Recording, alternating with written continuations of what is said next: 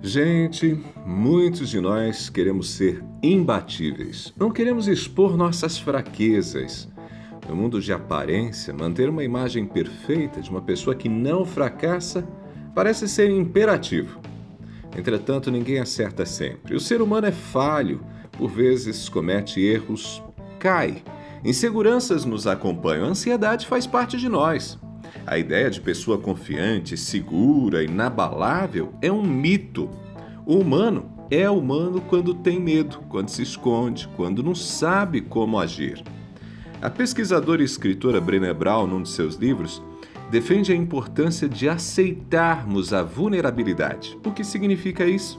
Significa romper com a casca que criamos para nos proteger e permitir que o mundo nos veja como somos Pessoas que falham sim, que cometem erros, mas que lutam para acertar.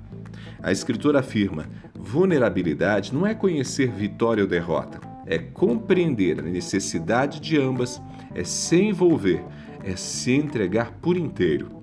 Vulnerabilidade, gente, não é fraqueza. Vulnerabilidade é aceitar o risco de não dar certo e ser criticado, mas ainda assim dar tudo de si para realizar seus sonhos. Gente, a tentativa de não ser vulnerável nos isola em relação à vida.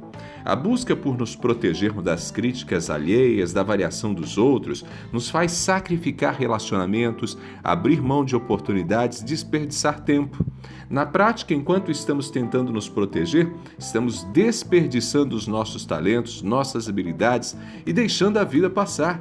Portanto, aceite-se em suas contradições, em suas virtudes e defeitos. Aceite-se vulnerável e viva. Eu sou Ronaldo Neso, você pode me acompanhar no blog ronaldoneso.com e nas redes sociais. Se você quiser compartilhar minha coluna aqui da Novo Tempo, eu também estou no Spotify. Um abraço do Ronaldo.